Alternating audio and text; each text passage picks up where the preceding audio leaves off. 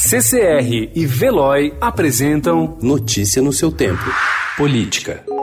Nós temos uma sociedade para tentar lutar, para tentar proteger. Médico não abandona paciente, eu não vou abandonar. Agora, as condições.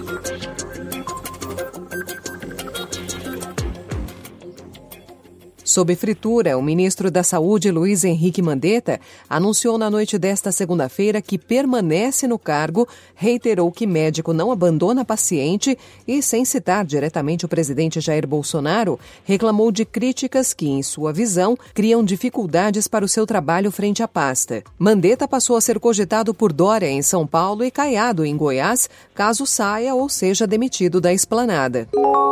Uma postagem do ministro da Educação, Abraham Weintraub, nas redes sociais provocou um novo tensionamento nas relações entre o Brasil e a China.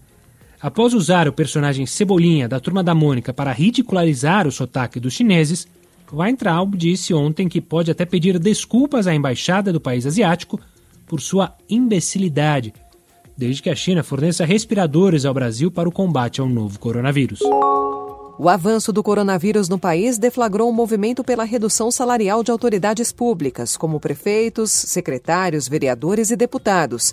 Em São Paulo, ainda que haja resistência, a ideia se converteu em projetos no Legislativo Estadual e em câmaras municipais. O prefeito de Varginha, Antônio Silva, renunciou ontem diante da repercussão negativa de sua decisão de reabrir o comércio da cidade. Na semana passada, ele assinou um decreto que permitia a retomada do funcionamento de estabelecimentos durante a pandemia do coronavírus. Pressionado, Silva revogou o decreto e decidiu deixar o cargo. O vice-prefeito Verdi Lúcio Melo vai assumir.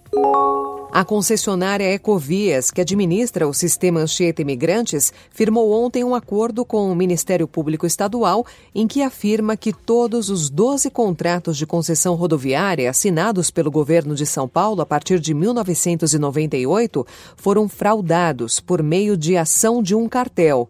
Segundo a companhia, o grupo formado por dezenas de empresas pagou propina a agentes públicos e fez repasses para a Caixa 2 de campanhas políticas. Notícia no seu tempo. Oferecimento CCR e Veloy.